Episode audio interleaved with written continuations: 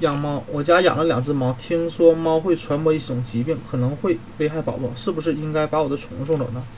在把你的猫连同猫砂一起扔出去之前，要记住，如果你的猫一直养在家里，那么它感染上弓形虫病，猫及其他动物身上常见的一种寄生虫，虫卵可以可随寄主粪便排出，宿主粪便排出，危害婴儿。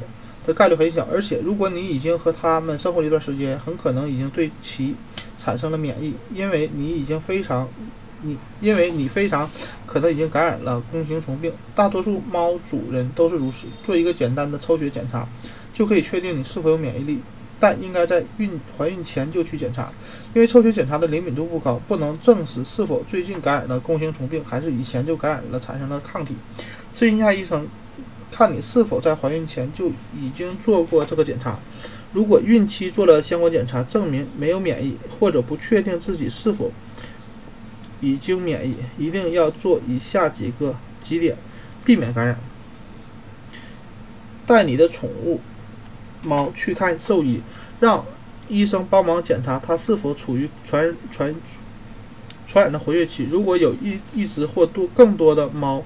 有这种情况，一定要把它们放在猫舍里隔离起来，或者交给你的朋友代为照顾，至少六周。一般来说，这个这种病的传播期为六周。如果你的猫没有感染，让它保持健康状态，不要给它吃生肉，也不要让它们在户外游荡，或是抓老鼠和鸟类。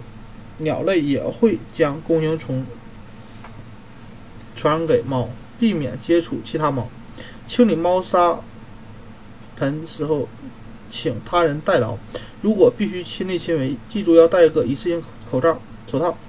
完，并在完成后以及接触猫之后洗手。猫砂需要每天更换。打理花园时戴上手套，不要清理猫粪便啊，猫埋粪便的土壤。如果家里有孩子，不要让他玩沙子，尤其是被猫和其他动物碰过的沙子。尽管普遍的弓形虫筛查啊并筛查还没有得到美国妇产科医学会的推荐，一些医生还是建议女性在怀孕前或孕早期做常规的弓形虫检查。这样一来，得到阳性结果的女性可以高枕无忧，因为她们知道自己产生了免疫；而那些得到阴阴性结果的女性也可以及时采取措施预防感染。可以咨询一下医生，看看有什么建议。